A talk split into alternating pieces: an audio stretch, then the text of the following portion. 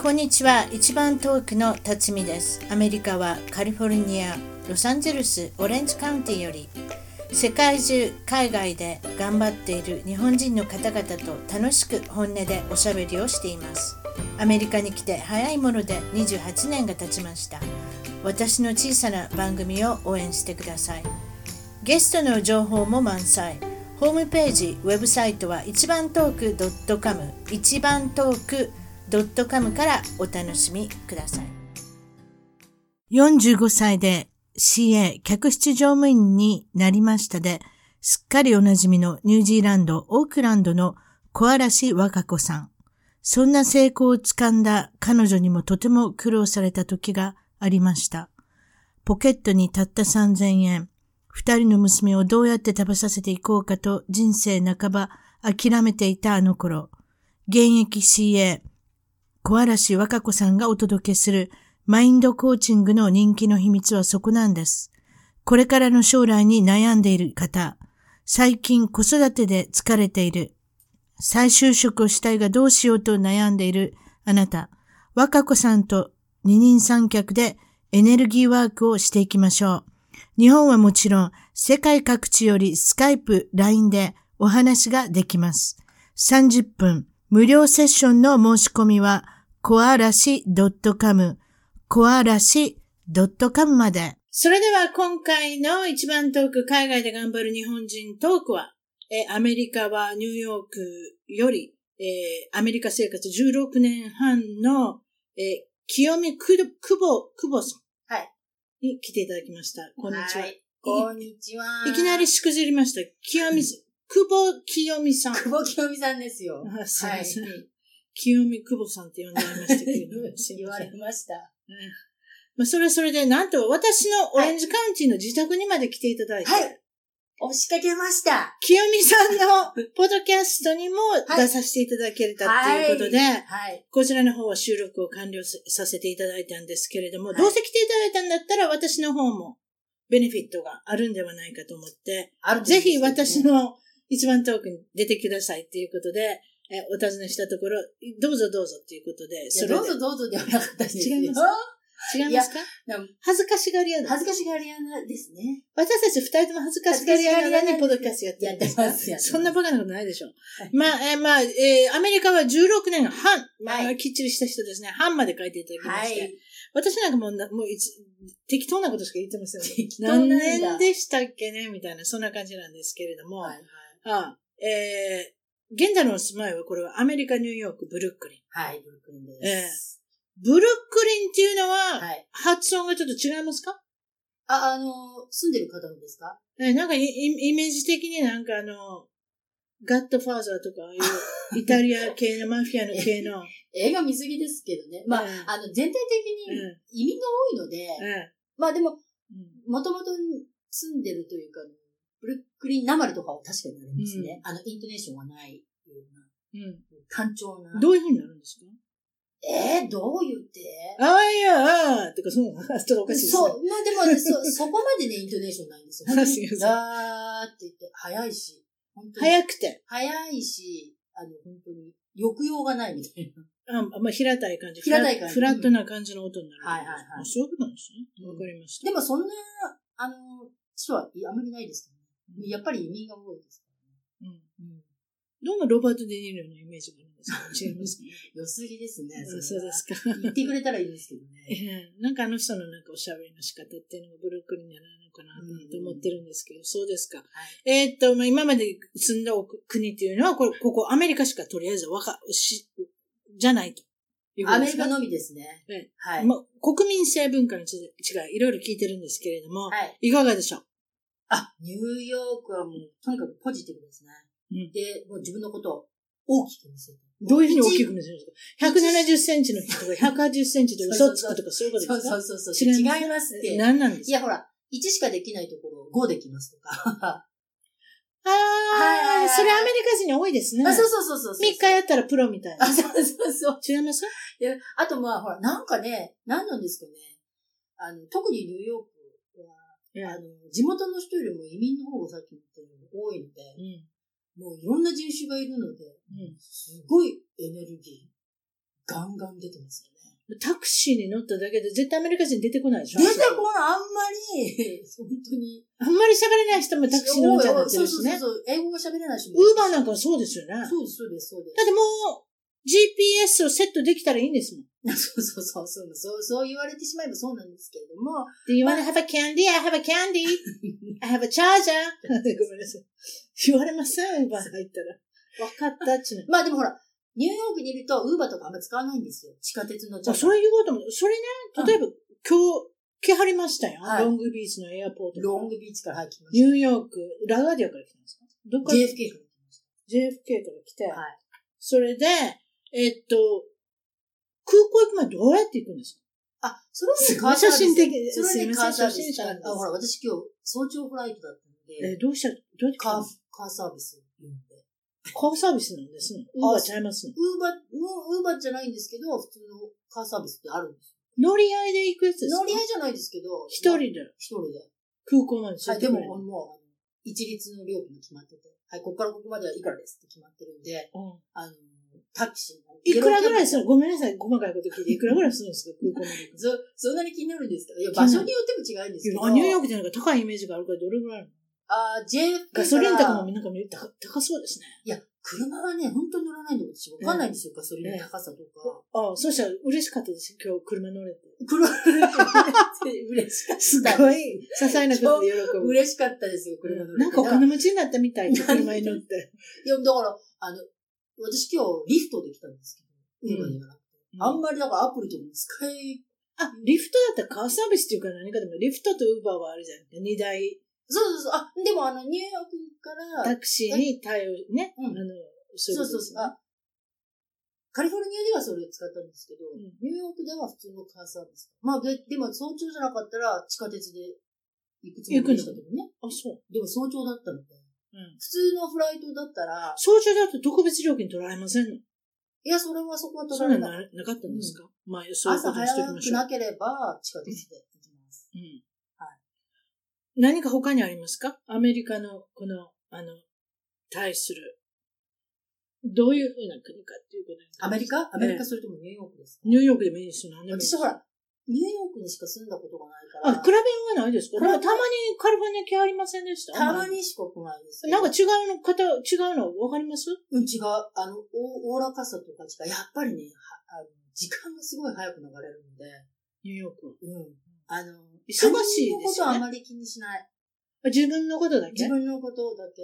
あの、そう言い方悪いですけど、うんあの、自分を大切にして、つ次に他の他人みたいあカリフォルニアの人がどっちかって言ったら、ねちっとしても、ねちっというか、なんか、そうなんですか他人ともよく喋りませんな。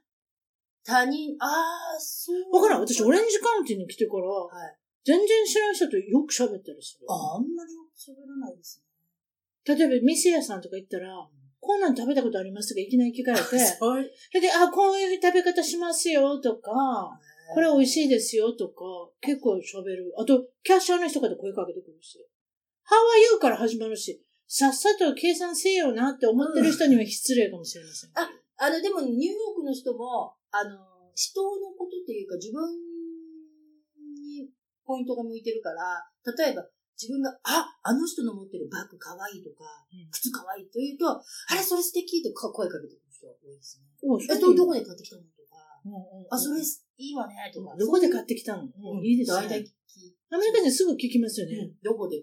褒めてプラス次に聞くことはどこで買ったのどこまでだあった。そうそうそうそう。赤はあったか青はあったとか、そうそうそうすごい細かいことまで聞くんで聞すよ。く聞く聞く。私サイズラージだったんですけど、ありましたかとか、そんなおばちゃんどこまでわかるねんみたいな。そうですかそういうのがありますよね。はい。それでなんで、うんん。あのーそうですね。あんまり、え、フレンドリーだとは思うんですけど、そんなに他人の気いやあんまり感知はしない感じううんん、感じがしますなるほど。どね。そういうとこあるかも。それ大都市の性格かもしれませんね。例えばシカゴだったり、ロサンゼルスだったり、やっぱとりあえず忙しいので、分刻みで、あの、動いてはりますので、うんまあ、関連しといてくださいっていうね。関連しといてくだうんさいあんまりもう、あなたには関わりたくない ってい関う、係そなの い、その感じとかありますよね。だからちょっと田舎、田舎ってことないですかオレンジカウンティー田舎に行くと、うんどんどん関わってくるっていうね、うん、あとでも、気がつほらいたらコスコで、おおばちゃんと、知らないおばちゃんと5分くらい喋ってるとそんなこは。とで、ほら、5分も時間かけられないから他人に。 さささっと歩くんでしょ歩くのも早そうですね。いはい。大阪の人間も歩くの早いですけれども。あ結構大阪と似てるって言われますよ。 マジでですかうん、だってほら、信号無視は当たり前じゃないですか、それは。悪いところに似てまあ、す。それ、うん、あうの、ん信号はね、ええあ私、 信号合ってないようなもんですか合ってないようなもんで、車が来なかったら渡っていいんだっえてえいう感じ。ええ、もう自分で判断してます。それが、私、東京に、いあの、日本に帰国して、東京に帰った時に、みんな信号をきちんと守るから、なるほど。それはちょっとびっくりしましたね。まあ、あの、皆さんに失敗談を聞いてるんですけれども、、はいかがですか清美さん、失敗しそうにない感じがするいんや、です失けれども。敗だらけですよ。人生失敗だらけですからね。あそうですか。あそれで、まず一つ目の失敗からいきましょう。この予防接種のお話。ああ、予防接種、あ、予防接種なんかで、私、ビザの更新か何かで、あの、ビザの、ちょっと忘れたんですけど、なんか予防接種を受けてくれみたいな形でして。で、なんか予防接種、普通の病院に行くよりも、市の病、市が経営している病院にう行くん。と、ただで、無料でね、予防接種をしてくれるということで、うん。あの、その市の経営している予防接種のところ、あのクリニックに行ったんですね。うん。で、朝早くに行かないと無料だから、んたくさんの人が並んでるかもしれないから、早く、一番早くに行った方がいいよと言われて、うん。朝8時半ぐらいに行ったら、もう列がすっごい並んでたので、うん。私もその列に並んで、うん待っていたら、んなんか知らない人にこう、並ん、なんか並んでいる人の雰囲気がちょっと、あれーっては思ってたんですちけょ、ど、違ったんですかちょっとなんとなく、想像したのと。想像したのと結構、あの、合体のいい男の人とか、うん。ちょっと、身なりがラフな方とかが多く臭い人てと、かですか匂いも結構あったり して、増えてきたんですねあれでも、でもほら、無料だからそうかなと思って。あ、確かに。無料の予防接種だからそういう人が多いのかなっていうところに私も行ってるっていう自分も自分注です射、けど。注射針絶対変えてくださいねと。そういや、そういうことね。で、あの、チケットを配られて、うんあれこれなんか何のチケットかと思ったんですけど、うん順番待ちのチケットかわかんないんですけど、うんチケットをま配らあれて。とりあえずもらっときまもしょうらってもらはってて、もらっておいたら、そのうちに食べ物を配られ始めて、いうん果物とパンと、うんなんかチョコレートみたいな。うん私にも食べ食べ物が与えられたので、こえれはえ何だと思っていたら、ちょっと先に、ええなんか炊き出しの大きな鍋にええスープとかが用意されてえて、えこれは何の列ですかと、やっとええ前のおじさんに聞いたら、あの、あもちろん、あの、フード、フードだろうみたいフードバンクだったんですかそこな。なんか、あの、食べいわゆる物をホームレスの人。ホームレスに、ああの、のただで、ただで食事ができるようにってそうい。そうそうそう、その炊き出しの。の列だった。じゃあ予防注射どうなったんですか予防予接防、種。え、私は予防注射で来たんですけど、ここでは注射はできないよって言われて、えでもチケットもらったんだから食べてえ帰る。どうせだったら食べて帰れって。いや、でも、そしたら、その、クリニックは、そのうん、炊き出しのうん前のビルディングで、え私はもうしょうがないから、そのチケットをそのおじさんに譲って、え2食食べてちょうだいって言っておじさんにチケットを渡して、ええやっとその目の前、クリニック目の前だったの。違う方に目行のったん前でですね同じアドレスでだと思って、あの、アドレス見てそこに行ったら、列があったから列に並んじゃったんですけど、ええ実はその迎えだったみたいあ、なるほど、そういうことだったんですそうね。ねで、うんで、予防接種も受けたな。んですね。無事受けあよかったよかった、無料だし、素晴らしいはい。うちもう一つ、はいあの、失敗談があるということで、キーベストはい。はい。のお話なんですけども、キーベストっていうのはち、えっ、と、地、えー地形的に言うと、フロリダ州の、いほぼキューバに近いんです、そうそうそう、。一番最南端そうですね。長い橋があって、ずそうーっと橋を渡って。渡って渡ってキーベストにそ到う。で、ア達メすリる。カ最南端あに。それ行った人珍しいですよ。え、そんなことないですよ。結構行ってないですか長いから、行く日、行かない人もいるんじゃない私行きましたけどね。うん、ね、行きまなすん。かで、あでも、とせっかくだったら、オープンカーとかで、ちょっと運転して行ってみたいじゃないですか。でも私ね、いや、確かにオープンカーいいかもしれませんね。そう、あの、いや、私ね、エコノミーカーをう、ん。レンタカーを予約していたんですけど、うん。もう、レンタカーのお兄さんに、いやいや、キ s エストまで行くんだったら、やっぱりオープンカーでしょって言って。アップグレードした方がいいですよ。って言われて、その、口車に乗せられて、どうしたんですか真っ赤なオープンカーを、うんあのレンタカーして、うん。で、キキュエストまで行って、うんで、私のプランとしては、ニューヨークからマイアミに飛んで、マイアミから、あの、車でキーウエストまでうん行って、キーウエストのインターナショナルエアポートっていうのがあっうて、んであの、車をキーウエストでドロップオフして、うん。えーインターナショナルエアポートから、あのまた、マイアミに戻ろうと思ってたんですね。うん。で、調べたら、あのインターナショナルエアポートで24時間営業って書いてあったんで、うん。じゃあ、あの、1日だけレンタカーして、で、1日、丸々1日、11時半まで借りた、夜のね、うん午後11時半まで借りられるので、そこまで借りて11時半になったら、車を返して、うん返却して、朝早朝便の6時半のフライトうで、んあの、マイアミに戻るんだったので、うん。あの、あ、じゃあドロップオフして24時間営業なので、くあのもう6時半なんで、4時半くらいには、うん。あの、空港にいなきゃいけないので、空港で用を明かそうと思ったうんですね。ん。そう。で、車は無事ドロップオフして、で、キーウェストのインターナショナルエアポートにういたんですけど、ん思ったより小さいエアポートで、ん。だんだん人がいなくなって、うん。で、みんな、あの、お店も閉まっていて、不安ですね。不安になってきて、うん。これ24時間営業じゃないんですかって言ったら、うん。どミッドナイトでクローズですよって言われて、うするんですか、そし 困ったと思ったら。うん。て。でも、ね、私車返しちゃったし、うん。あの、その当時、そのウーバーなんてなかったし、うん。タクシーもいない、うん。誰もいない、野宿みたいな感じで。うん。もうでも、じゃあミッドナイトまでとりあえずギリギリまでね、う空港にいん。て、え。でもほ本当にもう閉められます、もう最後ですって言った時に、あの、警官の方がうん来て、うんあの、ここはもう閉まるので、うん空港には君はいられないんです。うん。で、どうしたらいいんですか、そしどホうしてテルじからゃあ。、わ了解しました。ホテルも何もないんですよ、周りに。おうおう。で、あの、多分あると思うんですけど、しばらく車とかで行かないとういんけないので、うん。そうね。事情を説明して、あの24時間営業だと聞いてたので、私のフライトが翌日の6時半なので、もう4時半くらいにチェックアウトチェックインしないといけないから、うん。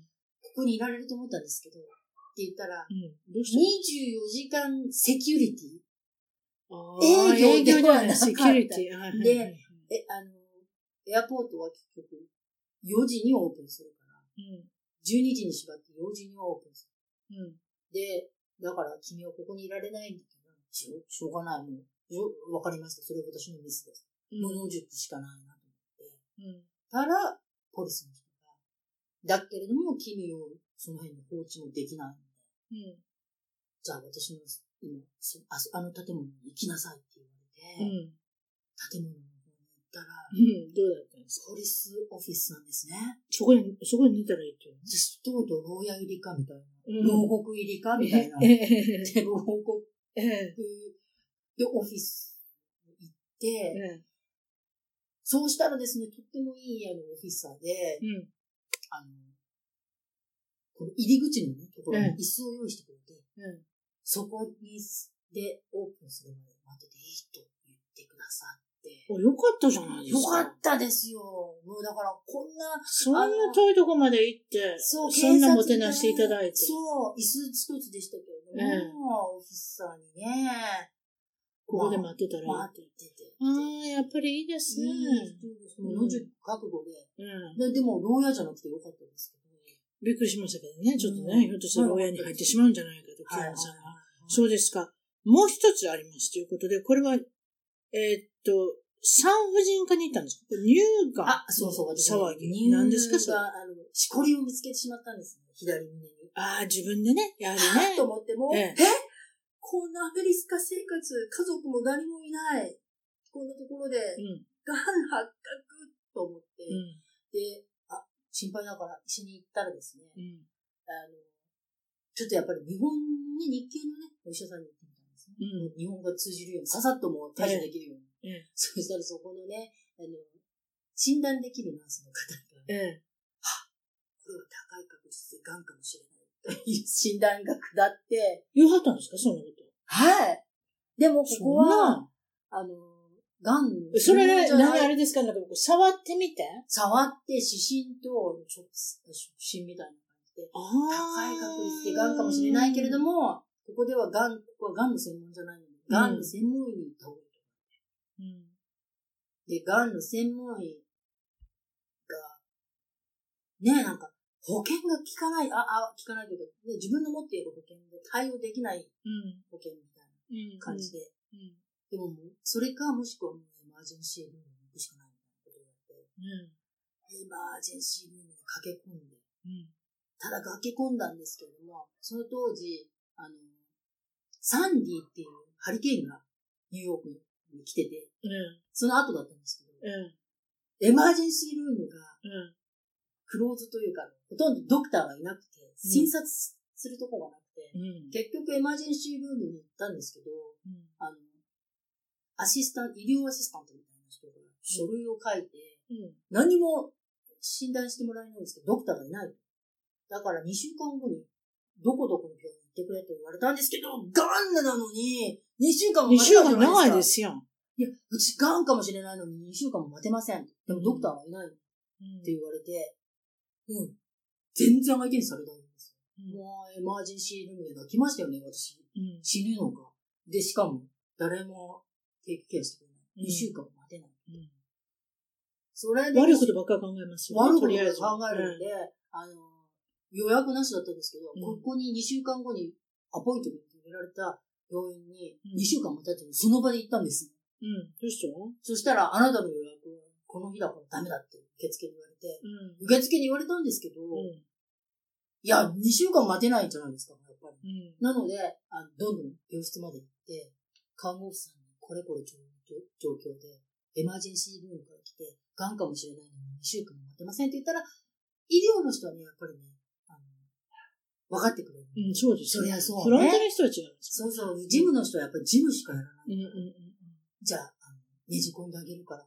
うん。おーいい、よかったじゃないで、ですか専。門医にも見てもらって、あの、うんマモグラムみたいなの取ったんですかま、あの、その時は取らなかったんですけど、とりあえずし、あの、ドクターにうん。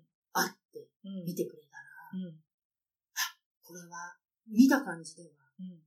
あの、癌ではなさそうですね。おうはいはい。ただのニキビでしょう。ニキビ言われて、胸にできたニキビ。ニキビかおできっていうか、ちょっと脂肪の塊みあ、なるほど。はいはいはいい。たな。癌ではないと。ええでもよかったですよかったじゃいないですか。よかった、よかったんですよ。え、でもじ自分でこの、なんか触って診断するじゃないですか、はい皆さん。それで、ね。うんそうそう、なんで、あ、よかったと思ったんですけど、それで、あの、じゃあ一応確かめましょうっていうことで、うん後日、うんあの、バイオプシーとかね、うんあの、マモグラムとか、癌ではよやっぱ良かったんですかただのニキビ。ただの、おできあの、あの、良性のもの。あ、良性のもの。で良性だった、別に取らなくていい。取らないとか、そうそういうのはじゃなくて、あただその失敗談が、私、エマージェンシールームに駆け込んじゃったもんだから、うんとんでもないビルが。請求来た。請いくらぐらい求来たが、4000ドル。えあれ、これ、しかもそれは、ドクターのチャージじゃなくて、エマージェンシールームに行っただけ。で、何もしてもらえなかった。ドクターいません。って言って、手続きだけで4000ドル。やべえじゃあ、それ、何保険聞きませんの保険効かなうわー、それ大変い。ですよそれ大失敗。うそれ失敗。うっかり、う4000。っかり、あの、行ってはいけませんよ。 ね、エマージェンシールームに。まあ、まあ、でもその人が持ってる保険にかかそうよりけるでしょうそうけそどうそうねそう。私も、命によりあの関わることなんで、ええ失敗私も救急車に乗りましたから。うん、いい経験で救急車に乗ったのとまたエマージェンシーと違いますけれどたも。だ、あの、あの失敗談なんですけど、あの、学ぶこと多しみたいな。あの、ジムには掛け合っても、 4000ドルに月々の払いとかしてもらったあ、それでこう交渉して、もうこの国交渉次第だから、うん、そうそうあ。の交渉してどうなった結局何もやってないじゃないですか。 何もやってないのに払えない。うんうんうんあの、記録ド残っクてター、るしね。そうそうそう、ドクターの診断料のみ払って。で、いくらだったあ、そんなにしたか、もうね、ずいぶん前のことです。 300ドルとか。そう、何百ドルくらい。あ、よかった。もうそう4000ドル、このままなんか、ミスミスは払うのもなんだなって今思ってたんですけれども、そうですか。そういうのしょ、そのね、あの、アメリカのメディケアの頃、本当にね、今、大変でね、先日も手術したんですけど、手術したあのね、子宮内ポリープ、利用性なんだけど、取ってみましょう、みたいなこと言われて。取ってみましょう。はい。取って、あの、あなた保険あるから、保険聞くから取ってみましょう、みたいなことを言われ、おってしゃるので、いや保険聞くんですけど、どのくらい、保険で、負担聞くにもいろいろあるじゃないですか。はい80%なのかそうそうそうそう90%なのか。それが、 50%なのか。これアメリカの、あの、ヘルスケアの問題で、うん。あの、保険聞くのは分かってるんですけどうん、大体どのくらいですかエスティメイトでどのくらい自分の負担金ですかうん。聞くんですか誰も答えてくれない。やってみなきゃ分からないって言われて、いや、やってみなきゃ分からないで何千ドルとかチャージしないですよね。Don't worry って言われて、そんなの嘘やん、そうそう。う、嘘だったの、本当に。で、で、保険聞くからって言ったら何でもメス持って、あの、人、人っていうか、ま、まあ、切りき、切り刻んでいったら、絶対高い。それでね、それで何、千ですよ。き、あの、き、保犬でもだ高いじゃないですか。人間の方がもっと高いですよ。あすいませんやっちゃったのよ。あのおやったんですかポリープやった、うポリープ除去した、ん。いくらぐらいですか3000ドル。やっぱそうでしょちょっとなんか保入険れがすあるったから3000ドルですけど、保険なかったらいくらだと思いますうーん。2万。いいとこ行きますね。いくらえーっとね、1万3000ぐらい。 ?1 万3000。全ドル。おだからー140万、50万円ぐらいですうん。うよん。ね。で、保険の結局カバーしたのが、 60%。 9000ドルぐらいで、 60%。そうで負担が、さうん今これ、交渉中。それもでも、その医者、どこの医者に行くかにもよったりするしね。いそうそうろいろあるんですよ。どこの医者に行くかで、だから言ってくれ80%れば、聞くとことか、60%聞くとことか。手術前に言ってくれれば、うんあ、お宅じゃ高いから別行きますってできるうんのうんに、言わ、でも、あの、アメリカ1月1日から法律が変わって、うん。どうなったあの、どののホスピ ?2019 年の1月。に2019年の1月から、うんどこのホスピタルも、あの、オンラインで、うんあの、トリートメント費用というか、あの治療費を公開しなきゃいけないっていう法律になったんですああ、そしたら先に分かりますよ。それよ。そう、だからよ開いてみな分からへんとそうか、開い切ってみな分からへんとか言われたら、て大体のこと言うてや、みたいなね。とそうなんです。だ大体って言言ってるのに、うんわからないっていうんですそけれども特に行政やと分かってんのやってみましょうとかって、それってもう、周りでお金儲けです。そうですよ。それで、置いといたらどうなりますのってとこですそうなんですよ。それ、それで、あの、わ、わ、やってみないとわからないって言ってるんですけど、この明細書を見たら、よ。うんあの、あの、オペレーションルーム1時間6000ドルって書いてあるんですね。わかってたんじゃんみたいな。リカバリールーム2時間3000ドルって。それ言ってよ、初めにだっかて。ら、誰に言う、聞くかにもよんねん。医者に言うたらあかんねんね。医者はね、フロントオフィスにわはかならないあかんねんね。その、だから請求とか、ビリングにしてる人うんに聞かなあかん。ビリングの人にも聞いたんですけど、わかんてやってみないとわ分かかららない。んて。あの、あなたのケースが、あのそう複雑なのかもしれないし。確かにそうですけど、最悪のパターンと、そう最善のパターンと、どっちが二つちょっと予算欲しいですよね。わかりました。でもまあ皆さんそういうところよく学んでますけれども、学びがまあ、だからこれに関しては、用語ってやっぱり日本の方がいいのかなってちょっと一瞬思っちゃいましたね。それも勉強しなきゃいけないですね。保険だけで帰った人知ってますからね。いや、そう本当にやっぱりですけね。ど。はいそれじゃあ次行きましょう。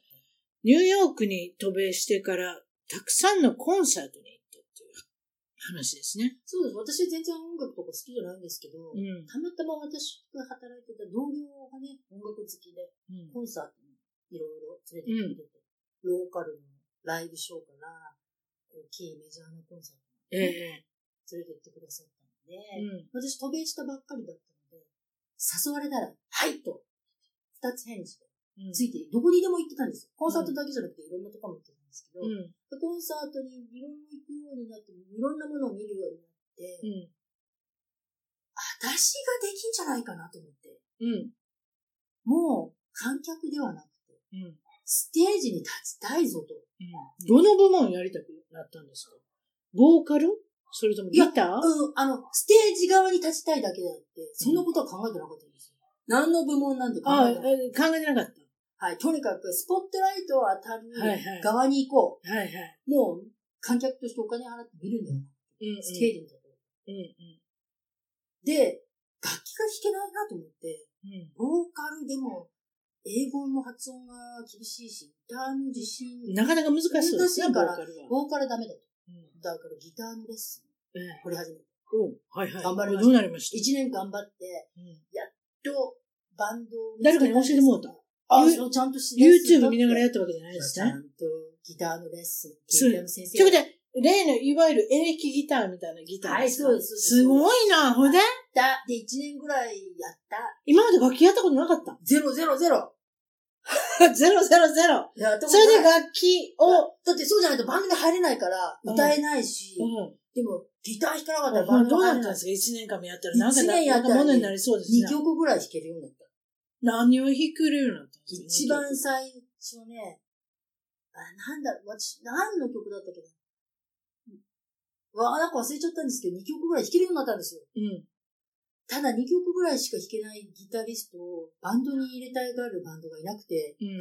しかもみんなバンドでオーディションの時に、ちょっと弾いてくれて2曲で終わり。そう終わりって、しかも、あの、オレオレだったんで、うん結局バンドが見つからなかったんですけど、うんでも諦めずにずっとバンドを探していたら、うん。バンドね、あの、ドラマーウォンテッドばっかり見かけるんです。あのドラマーお募ー集。傾向と対策。そうドラマーだったらいけるかも。そう、なんかだって、あの、ニューヨークシティってスペースが狭いから、あ、そうか。ギターとかベースは自分の家で練習できるけど、うんドラマーってスペースも必要だし、練習も練習場に行かないといけないおーってし、うるさいですねドラマーになる人が少ないというか、需需要はあるのに、こう供給がないみたいな。おーはいはい。どこのバンドも常にドラマーを探してるんですよ。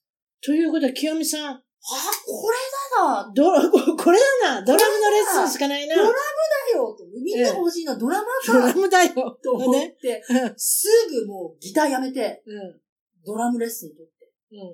3ヶ月で、もう、見事たった3ヶ月、この間1年やったのに3ヶ月で、そう自分のものにして。自分はバンド入れた。うん。ああ、もうベーシックビート叩けるだけで十分みたいな。ほんま。でもうやもっ、ぱすごかったんですね。そんだけ募集してるってことは欲しかったんですね。欲しくて欲しくてたまらなうんい。だからこれはもしバンドに入りたい人はドラムやった方がいいですよ。うん。いや、ほんでで、あの、バンそドれに、ってお金もらえんのえそれってお金もらえんのどうどういうことですかだって例えばバンドに入りました、どっかに出ましたって言ったら、出演料もらえんのよ。それは、その場によ、あの、その、プレイする場所によってですね。ああ、そうなそのれか、あなたが何入ったのはそこで。何人ひ客が弾けたら、その半分を。ああ、となかるほど、ね。その場所に、ベニューによって、あの、ギャラは違ったうり。んうんでも、ローカルバンドだってノーノーギャラが当たりうん。前で、バンドプレイする場所があるだけで楽。もう今、ほとんどの、あの、もうメジャーなベニューから、ローカルベニューまで、全部クローズしてるので、うん。ニューヨークは。うん土地が上がりすぎちゃって、あの、ああ、商売にならかない。会場がもう、あのはいはいはいはいミュージックバーとか、うんあの、大きいコンサートホールも、うんもうあの全然、このマンハッタンとか、ブルックリンとかマンハッタンはほとんど土地の値段が上がりすぎちゃって、ビジネスにならなくて、もう名門のクラブとかも閉まっちゃってるんですよ。おお、そんな状況なんです。悲しいですね。でも私が始めた時は2000年全般だったから、まだまだ。その時まだ、まだ生まきだ。残ってたし、今は特に女性ドラマって言ったら、私の番組には一人女性ドラマの方が、ラスベガスから出ましたけど、珍しい。女性ドラマーはね、だからやったんですよ。 ドラマーだってどうだったろういやその子だはって日本からやった。メダル、あ、そう、ちゃんとね、うん子供の頃から育ってる人には失礼なんですけども、アジア人で女の子ドラマってちらほらされるんですよ。当時ね、2000年の初めぐらいですよ。ええあんまりいなかったんですよ、ええ女の子ドラマ。こえれはえ目立って、これはと思ってやってたんですけど、うんそのね、3年後ぐらいになったら急にね、女の子ドラマーがあちこちから出てきて、うんうんそんなに珍しい存在じゃなくなって、もうレアじゃなくなってきたんですうんうんよ。これはまた、あの、対策をしなければいけないですか。えええ私の一番最初ね、ドラマ始めた時は、もうビートルズみたいな、ポップみたいな、簡単なね、あれだったんですけど、女性ドラマがたくさん出てきたから、はい。 目立つためにはどうしなきゃいけないんだと思って、メタルバンドに入ればいいんだと思って。すごい、すごいアイディあメタルバンドので、ア。なんでそのアイディアが浮かんだんですかこの間はほら、募集の記事を見て、お思い浮かんだじゃないですか。ドラマで行こうはいとはいはいこんなの、アイディアをどうやってえ選んだんですかメタルで行こう出てきた女の子ドラマがみんな、あの、なんか、ポップとかロックとかパンクバンドにいたもんだから、と。うん。女の子バンドがいないジャンルってなんだと思ったら、確かにメ。タルしかなかっああ、そうですね。た。あのねあのヘビーメタル男性が、えー男性髪の毛、あの、長くして、、黒い振り乱してるやつですねそうそう。あれだと思って。うんで、誰もまだ、あのメタルドラマ、女子メタルドラマがそんなにないと思って。あれしんどそうですよ大変だったんです。まずね、ダブルベースっていうのを叩けないとうん。入れないんで。そうそうそうもそうう。そのダブめルちゃめちゃベース忙しいですやん。足も動かすんですよ、足もドラ動マかっして、て。手も動かして。だから、もう体力持ちませんよ、その。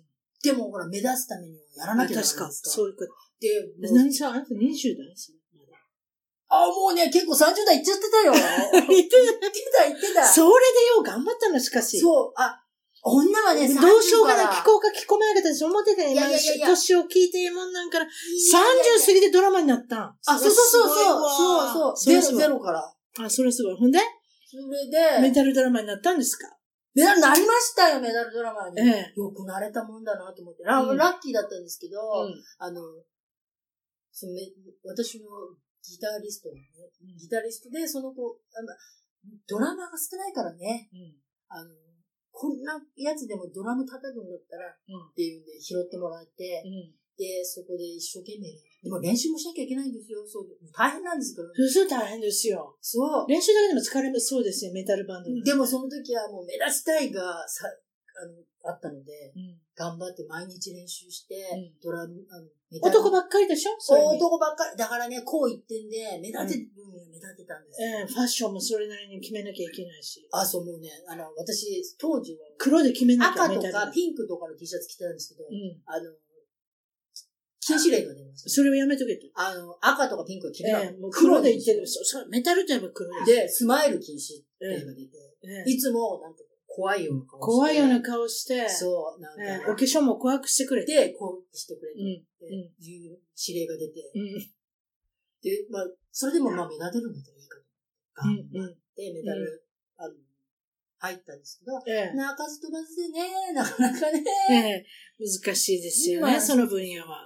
うんそんなこんなで一応ドラマーだったんですけど、音楽とか別に好きじゃないんですよ。えでも、その曲の内容も怖いでしょ例えば。怖い憎しみがあの、ギラギラしてデプレたッり。ションとかね、ええそういうのばっかりそうでしょ大体不満でしょ不満とか、ええあのそう世間のな叫びとか、そうでしょ大体ね、あの、私、バンドメンバーなんですけど、私、バンドのファウンダーなんですよ。んギタリストが私を見つけて、うん私とギタリストでバンドを、ファウンダーになって、ボーカルとかを見つけたんですけど、うん私、ファウンダーのくせにメン、バンドメンバー、オリジナルメンバーなのに、うちのバンドの曲の歌詞とか一切知らなかったですからね。だってわかんないんですもん、叫んでるだけで。そりゃそうよ。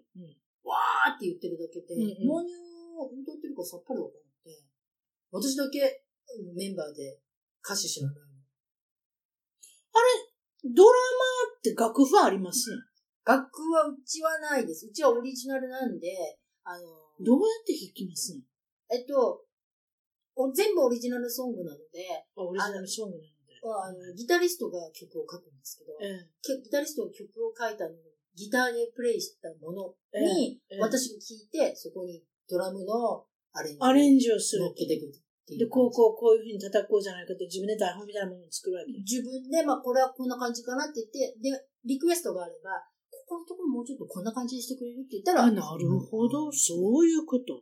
あるんですね。それで、先ほど言ったように30を過ぎてからドラマーになり、はいまだチャレンジは続く。2009年から始めたことといえばダンス。はい、ダンス。あのね、やっこぱれりどうすメタルバンドって、こうディプレッションとか、そういう悲しみとか、うん憎しみとかを歌ってるんで、あの、つるむね、男たちとかも、るの、やっぱりこう、男男知ってるというか、なんか、メタルのバー行って安いビール飲んうで、ん。で、なんか洗濯したかしてないような服ばっかり着てるやろ、皆さん。そうそうそうそう。それだっていうとこにずっといるもんだから、うん。ほら、赤だかピンクとかそういう T シャツも着ちゃいけなくなってるじゃないですか。やっぱ、精神的にね、落ち込む、何か、ああんまりちょっと健康的ではないですね。どっちかって言ったら。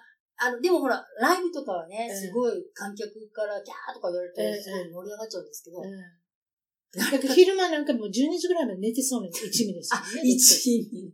一味ってそう。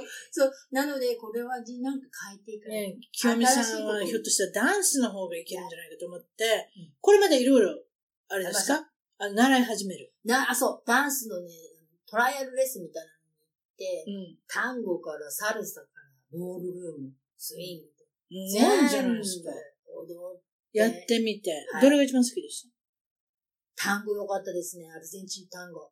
アルンゼンチン単語。タン、タン、タン、タタそタうタタタのですそねう。です。私、それでアルゼンチンまで行きましたからね。 はい。そう、それで行ったんですかあ、そのもう、そのためもうに単語のノリでアルゼンチンまで行ってで。で、まあ、それでね、ダンスをね。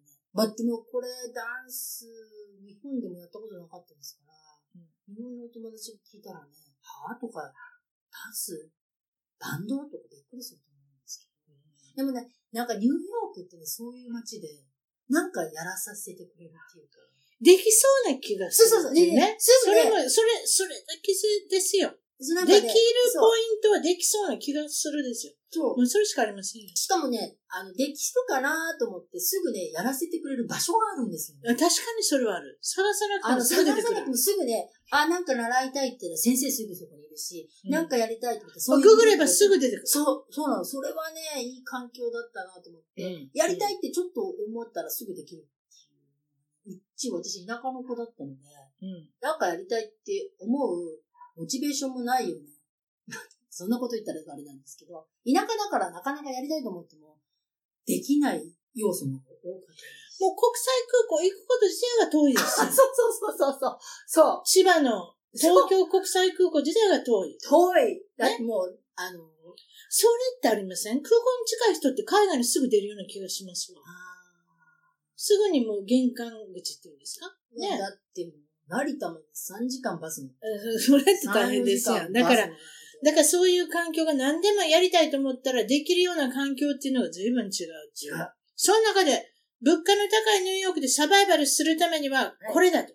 いろんなビジネスを試してみるとか、いろんなことをやってみる中で、はいやってみたのが、不動産セールスいやいやいやいや、何ですか あの、私ね、何ニでュすかーヨークでねわかりますけど、これね、えお金儲け。うん考えちゃいけないですけどね。考えざるを得ないんですよい。や、あれだけ物価高かったらな、なんとかならないなんかね、と生思うきでしていくために、ょうん。あの、私は本業は、デンティストリーなんですけど、うん。もうデンティストリーだけど食っていけないと。うん私その時はビザもね、申請中だったんで、ええ。もうビザ貧乏で苦労するので、うんニューヨークでね、お金を稼げることは何だと考えた。うん。不動産なんですよ。やっぱ不動産転がしていかないとと思って、ええ。これ失敗なんかもしれないんですけど、ちょっと。ええあの、不動産ってすごいニュニューヨークの不動産ってすっごい値が上がる、上がって、もう不動産1個持ってれば、不労収入みたいな感じになるなと思って。あその人いっぱいいますよ。ねえところが。土地転がしになろうと思ったんですけど、うんうん勘違いして、不動産セールスパーソンの営業の学校に行っちゃったんですね。それって不動産屋さ不ん。動産屋さん、不動産不不動産動産売るして、売る人の学校に行って、行ってしまって、うんで、学校に行って気づいたんですけど、こうん。れは私の仕事じゃない。うん。これがやりたいんじゃないうん。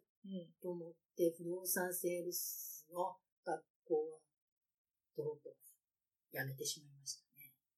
なるほど。そうですか。でまた次にチャレンジがある。今度はライターさん。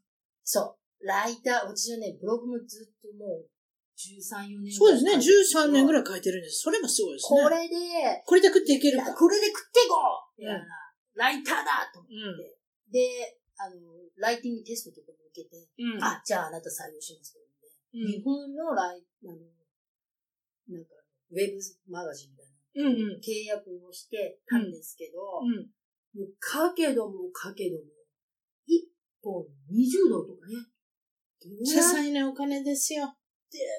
もうまるで YouTube でお金儲けしようと思ってるようなもんですよ。もう、それって。そう。それでね、あの、もう、私書くのが好きだから、書くためには、そんなウェブサイトまで載せられるんだったら、サーチもするじゃないうんですか。サーチもして書いて、報酬が20ドル。そうです。それだけ時間かけて時。間かけてもあれだから、ライターもダメで。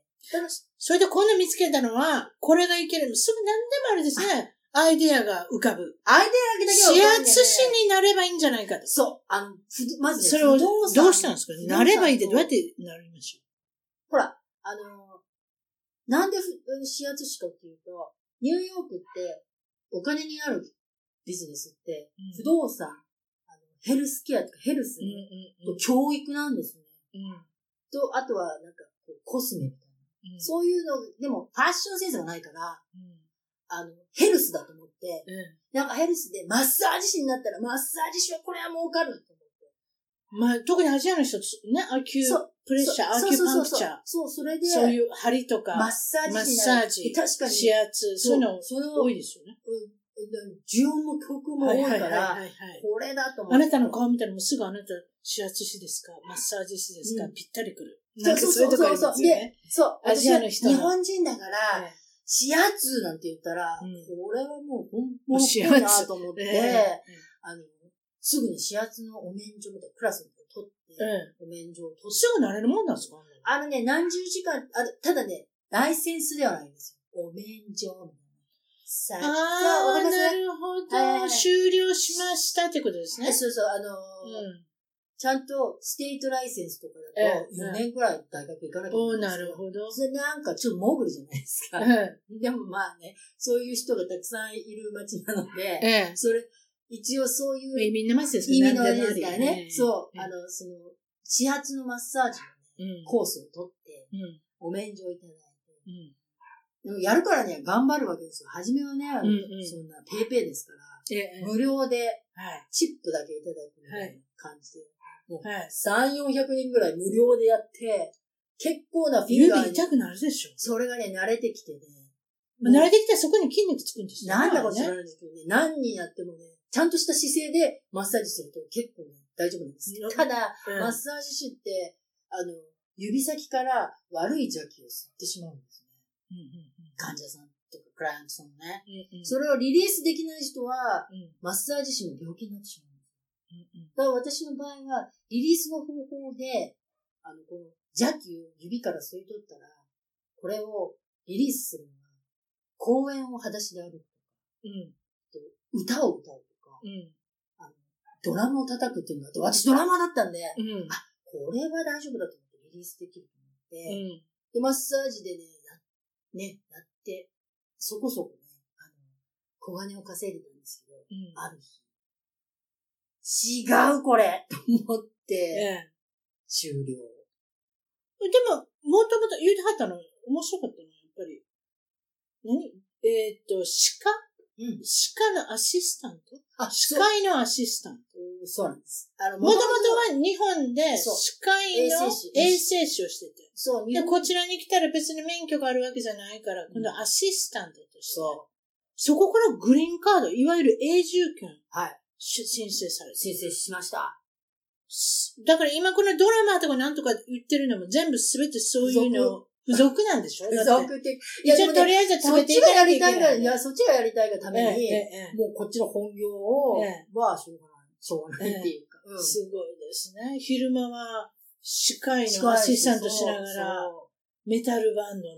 うやってダンスを踊りに行って、ええ始圧もしに行そってれは面白かった。。そういうことですね。そ、その基本があるっていうことで。あ、そうなん今ももちちろんそれをされてるっていうこと今もそれはやで、ってそないとこから永住権取られたんですね、本当に。取りました。皆さん、それあんまり聞いたことないでしょ私あの、お寿司を握って永住権をあ、取ると寿か司、職人は多いですね。私、ね、うんなんかそういうのありますけれども、珍しいだですね。って、だ、たずみさんは、あの、グリカード当たったって言ってましたよね。私は10年応募して、10年外れましたからね。もう当たる人もいるんだな当たる人いるんだなとっていうええ私です、それが。でも、あの、うん本当に日本で歯科衛生士をやったんで、それもね、あの、国家資格があれば、うん食いっぱぐれないだろうと思って、うん日本で資格取ったんですけど、うん。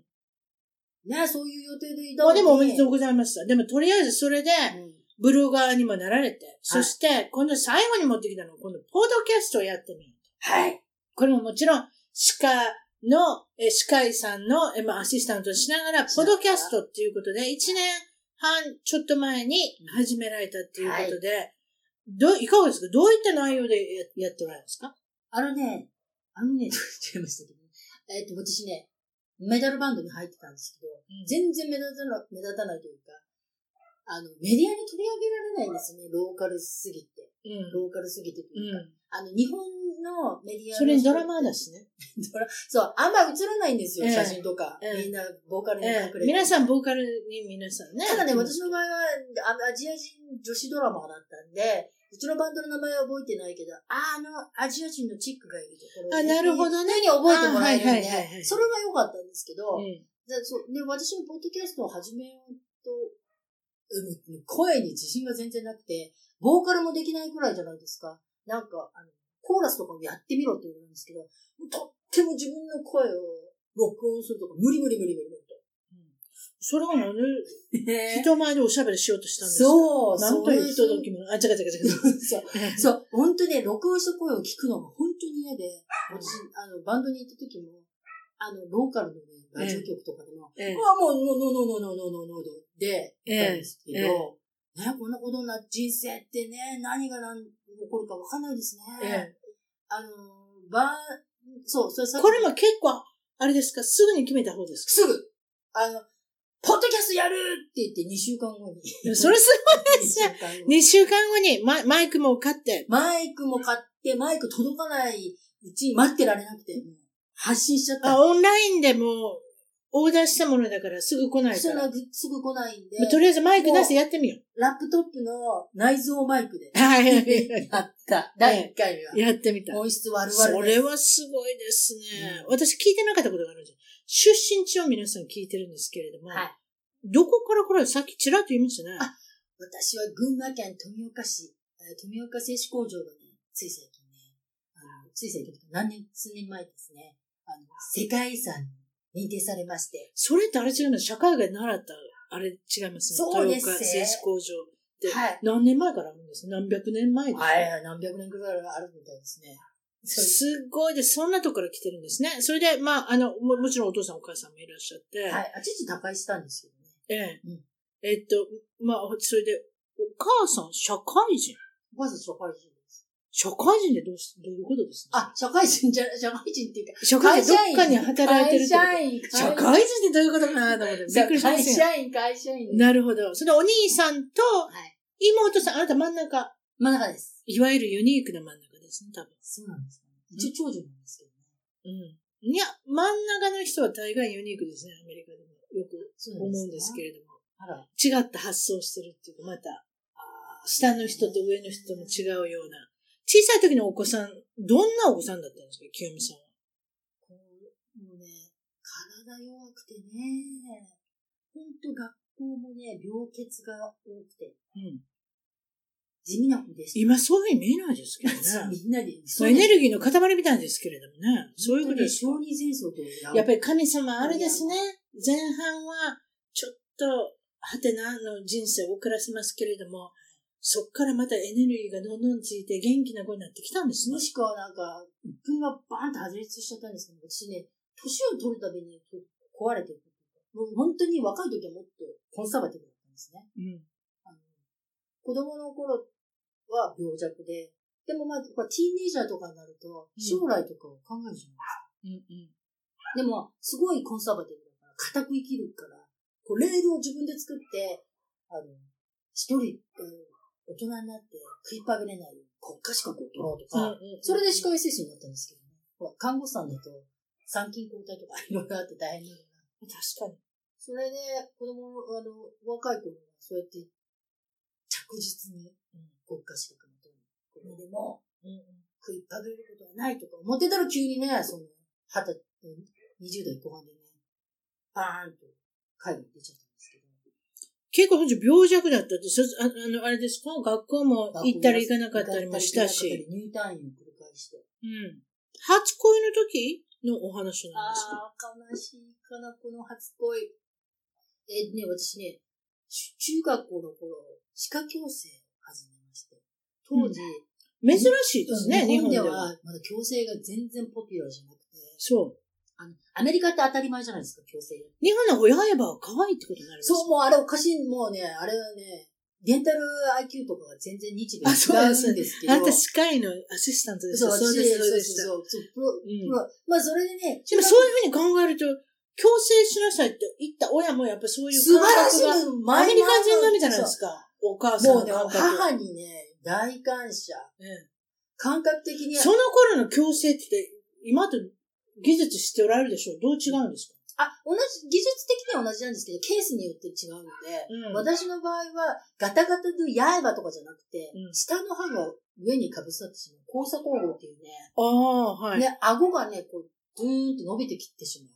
ええあの、芸能人の山田邦子さんとかね。ああ、あ受け口。受け口あ、受け口受け口でうん顎が長くなっちゃう、うんあの、歯のケースだったんですね。あ、なるほど。なはのいはいで、中学の頃受けに口の強制。しあの、歯の検診の時に、歯科矯正必須みたいなのが書書かれてて、それを夏休み中に歯のね、あの、虫歯を治して、くれあの先生歯医者さんにサインもらって、うん提出しなきゃいけないんですけど、歯科矯正を治せる、あの先生がいなくて、日私本あんまいないでしょ、多分ね。その当時は。当時ね。今は違う私の地域にはそんな先生がいなくて、うん。これじゃあ学校に持っていけないとうん、 検診の。うん母が一生懸命探して、ちょっと大きい都市に行って、歯科矯正始めることになった。すごいですね。そこまでお母さん会話したんですかすごいんだよあでもお母さんそれ様々ですなそう、そのおかげで歯科衛生士になったというか、それでね、き歯科矯正確かに。それで興味がででできたのかかもしれませそんう、興味ね。出てきたし、ええ矯正の、その当時、まだ珍しい強制をされたっていうことで。それでですね、初恋どころじゃなかったんですよ。なんせ、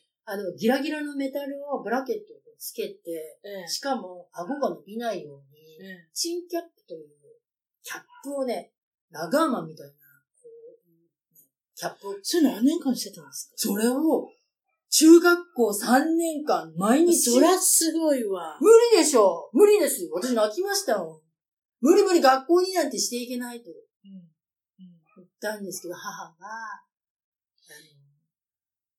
人生ね、80年くらい生きれるのそうの、そういうこ3年だとはお母さん。んから、頑張れるよ。今い。泣いても、そう。後で笑えよ。まあ、そうそう、それ、それ。だけど、でも子供にとっちゃさ、13年しか生きてないのにさ、うんそっから向こう3年で、そうやれって言われたら、無理。もう地獄です地よ。獄、地獄、地獄。すいません、だってこ声が大きくなってしまいました。 3年って中学のですよ。うん、うん、思春期ですよ。好うん、きな男も、の子もできましたよ。うん、うん言えないよ、あなた好きですって。うんこんなマスクして。うん、うん。もうもちろんね、あの、上級生とかにもうん、当時ね、あの、スクールウォーズっていうね、ラグビーのドラマがあったんで、うん聞いたことある。そういうね、あの、キャラクターうんで、ラガーマンとか、うんこう遠くからね、こバカう、いにじさめれるにね、でも高校生になったら、それも外れた。外れて、もうスマイルで、笑スマイル顔でもスマイルう歯はバッチリ。ばっちりもう、その辺の芸能人よりも素晴らしい。全然もう、やえば、はぁですからね。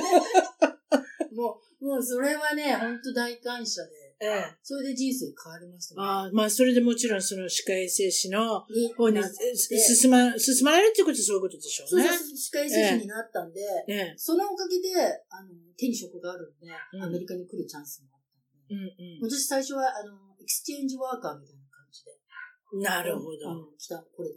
うんうんんここで一つ面白いのは、えっと、海外に興味を持ったきっかけ、皆さんに聞いてるんですけれどもうん、失業保険をもらってた時期があって、だーそこで人生が変わりました。さあ言ってもらいましょはい。あの、病院に勤めてて、5年半くらいつも勤めてるんですけど、うんそれを辞めて、好きな、なんかね、20代、20代半ばかな、う。うん。なんか5年も勤めると、うん人生変えたくなるじゃないですか。うん。それそうよ。で、私ね、あの、いい仕事持ってたのうに、ん歯科衛生士でも普通の一般のクリニックじゃなくて、うん。病院だからベネフィットもいいし、うん給料もいい。うん。だけど、それを辞めて、うん。プロスキー選手になろうとうん。言ってなかったんですけどうん。うね。ん。山にね、1年間こもったんですよ。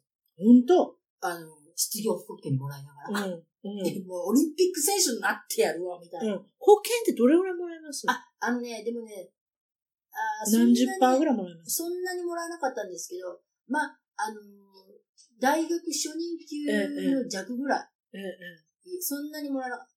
当時でええ。 13、4万円ぐらい。悪、悪くないですよね。うん遊んでくれるしよ。うん遊んで確かに確かに。そう、で、そう、その、あのー、だって自宅あったわけでしょあ自宅あったし、うんうん、全然問題なくて。うんで、あの、山にね、スキーをやる。毎日毎日やって、うん春になって雪が溶けたら、そのパッションも溶けて、うんああ、もうやりきったなと思って、うんうんあの、オリンピックに出れなくてもいいみたうんうんいなうん感じで、やったからうん、後悔なく、うんその夢も終えて、うんそろそろ就職するかな、みたいなうん感じで、ハローワークに行ってるわけですよね。うんで、あの、ハローワークに毎月行かないと、その、失業保険がないので確かにうんその時に、ちょうど私、バブルが弾けちゃった時代の人なんで、はい。あの、その当時で、あまりに景気が悪かったんで、うんうん国が、あの、なんですか、職業訓練サポートはいはいはいはい80%しますっていう。まあこの時期にいろんなことをそ、うまあ、経験して訓練をしといたら、そうそうそう。次景気良くなった時に、そうそうあ。なたは使われますもよしと。くは、不況でも、経営そういう知識があるとうん、就職しやすいかもしれない。確かにだから、国が80%その費用をサポートします。。おうはいはいい。いいプロそグラムのですね。条件が、あの厚生年金を5年以上かけてた人。うん私は私みたいな、うんうんかけてたかけてたと思うんって。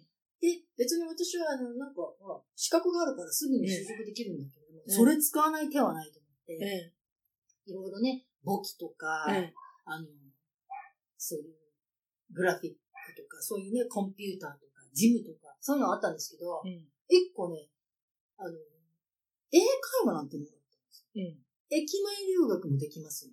うんうんねよく見ますよね、うん駅前駅前留学はでい、 1年間のコースが、80万円くらいなんですけど、国が80%負担してくれるもんだから、うん本当にね、私は払めちゃめちゃすごいですそうよ。あのね、2、3万円ぐらいしか払ってないんですけど、1年間ね、駅前留学で、あの英会話スクールに1年間すい。ごいですね。そうで、それで、まあ、英会話をやってみて、うん。自分に今ぴったり来たっていうことで、一人旅でニューヨークにそう。いいらっしゃったと。で、それでまたニューヨーク病にかかり、ニューヨークにまた来たいなっていうことで、なるほど。それがきっかけだった。それが結構ねそれで先ほどからデンタルアシスタントっていう言葉がいろいろ出てますけれども、今されてる職業はは、いそういうことですね。そういうことです。本業はそれ。本業はこれで、です。サイドビジネスとしてはい、未だにやっぱり指圧しない。やってません。やってないんです かあのね、なんかパッションが違ったみたいで、うん。あの、やってたんですけど、これは違うっていうことで、スパッとやめました。とりあえずはブロガーであり、そして今、ポドキャスターっていうことで、はい。ポドキャスターは内容としては、はい。ニューヨークの方々ですか海外そうですそうですあのの住んでる方。かい、あの、ニューヨークに住んでる方にインタビューされてる。そう、基本は私、直接会いに行ってインタビューする、対面式のインタビューなので、うん。私もニューヨークに住んでるので、ニューヨークで頑張っている日本人をインタビューしてるんですけれども、うんこうやって時々、あの、旅行に行くときは、ええそこの地域で頑張ってる日本人の方を探して、そうですね。今回オレンジカウンティーまインタビでューさせていただいて飛行機で飛んだけど当だ。たり前ですか誰も車で来ませんねそうです、ね。 3時間も時差があるのに、そうわざわざ来ていただいて。はい。なんと私に会いたかったとまで言はいっていただいて、こんなに素晴らしいことないですよ。はいはい。お仕掛けにも来ました。ええはいそうですか。はい。そしてまあ、どっちかって言ったら、その突撃インタビュー的な感じで、はい。いろいろされてて、だいたいこれ毎週に1回ぐらいで毎す週か月曜日。配信。お会いです。はい。そうですか。毎週月曜日です。ええ、ここでそれじゃ、それじゃあ宣伝しといてくださあ、はいはい。い。はい。えーっとですね、私、基本はニューヨーク在住の日本人の方なんですけれども、先ほども言った通りに、うん。時々海外で頑張る皆さん。で、あの、これを始めようと思ったきっかけが、あの、私メタルバンドに行った時になかなか日系のメディアとかに取り入れてもらえ、取り取り立たされなかったりしたんですけれども、はいニューヨークってすごくたくさん珍しい経歴の人、珍しい人生を歩んでる人がゴロゴロいて、うん。でもそういう人って、なかなかスポットライトに当たる場がなくて、うんじゃあ私が当てましょうということであと、夢を追いかけてる方がいっぱいいらっしゃいますね。そうそうそうそう、多いロでサ。すンゼルスもそうですが、そうニューヨークといえばやっぱり、ダンサーになってみたい、うんミュージカルに出てみたい、もう芸能界だけじゃなしにいろんな、そういう、そうそうそう、夢を追いかけてねる、人とか、チャレンジそのうそう、場そうがいっいうぱいある。追い追いかけ中の人とか、あの、プロ、プロジェクト立ち上げ中の人ってなかなかまだ、うん。結果しかスポットに当ててもらえないことが多いので、はい。こう途中の人でも当てていこうみたいな形で、そういう方を応援しつつも、あの、海外に憧れてる人とか、海外移住を考えてる人とかの背中も押せるようなね、なるほど。は番組になればと思って、あい。の、インタビューしたゲストと、聞き手の私と、うんあのリスナーの三者、ウィンウィンウィンなうん関係になれる番組を目指しております。ニューヨークコリンゴラジオ。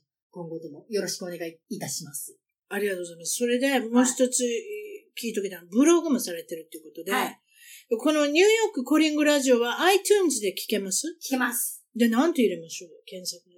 ニューヨークコリンゴラジニューヨークは自由の女 NY ですねオ。。あ、NY、 NY、コリンゴはひらがなで書いて、はいラジオはカタカカナタカナで書いたら出てくるって出いてきうこまとで。す。はいそういうことですね。はいあとブログはどこで探しましょアメブロで NY コリンゴ。うんと、まもしくは、自由の女神になりたくて。うなるほど。ベタなんですけどね。まあ、その後は、あの、ソーシャル、えっと、メディアいろいろやられてるみたいなので、 はい。私の一番トーク .com、一番トーク .com の、まあ、あの、ゲスト情報から、あの、クリックできるように、リンクの方を付けさせていただきます。一つ聞きたかったのは、はい歯医者って興味あるんですよ。あ、そうですかてか、私、歯医者行かなきゃいけないじゃないですか。あなんで半年に一特回に海外クリーン海外ににねしなきゃいけない。住んでる方は、日米との差が激しいの今で。まででね、はい患者さんでねは、よくここまで掘ってたなっていうような人見たことありますはいはいはい。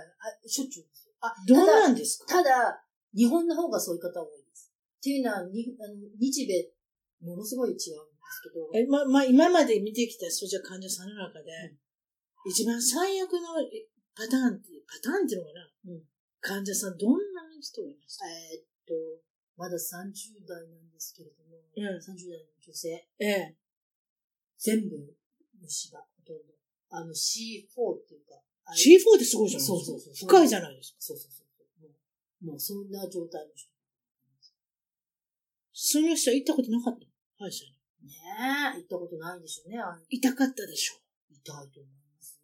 でももう、うん、そういう方とかいますよね。そういう方って、あの、治すのに、治療するのにどれぐらい時間かかるんですかあーもうすぐ全部だったら。時間かかりますよ。アメリカでそれ日本であーアメリカもいたし、日本も今、あ、日本の方がね、悪いんですよ。日本の場合は、なぜ悪いかというと、痛くならないと来ないんですね。でもアメリカって医療費が高いから、チェックアップクリーニング6ヶ月に1回必ず来るじゃ予ない防です歯か科ですよ。予防をしっだっかてりできる、、虫歯になったら高いです。高いっていうのがあるから、え必ず来てくれるんですけど、ええ日本はどんなに6ヶ月あはそういう経験しことかほんで来てくださいってメッセージとか手紙を送っても誰も来なえ。い。あ、そうなだっのてあの、治療費が安いから、うん痛くなったら行けばいいっていう方が多いので、ああ、そういうこもうと。悪化してから来る人が多いんですよ。うんうんで、もう悪くなったら抜いちゃえばいいと思っちゃう人がいて、入れば入れるからっていう人がいるんですけど、こっちはもう抜いたらインプラントだから、うんもっとお金がかかるから。そういうインプラントとってもじゃない。そうんその、あの、日米のね、うんあの、医療費の問題もあって、うんどっちかっていうと、アメリカ在住の人の方が歯の管理がしっかりしてます。あなるほど、それは面白いですね。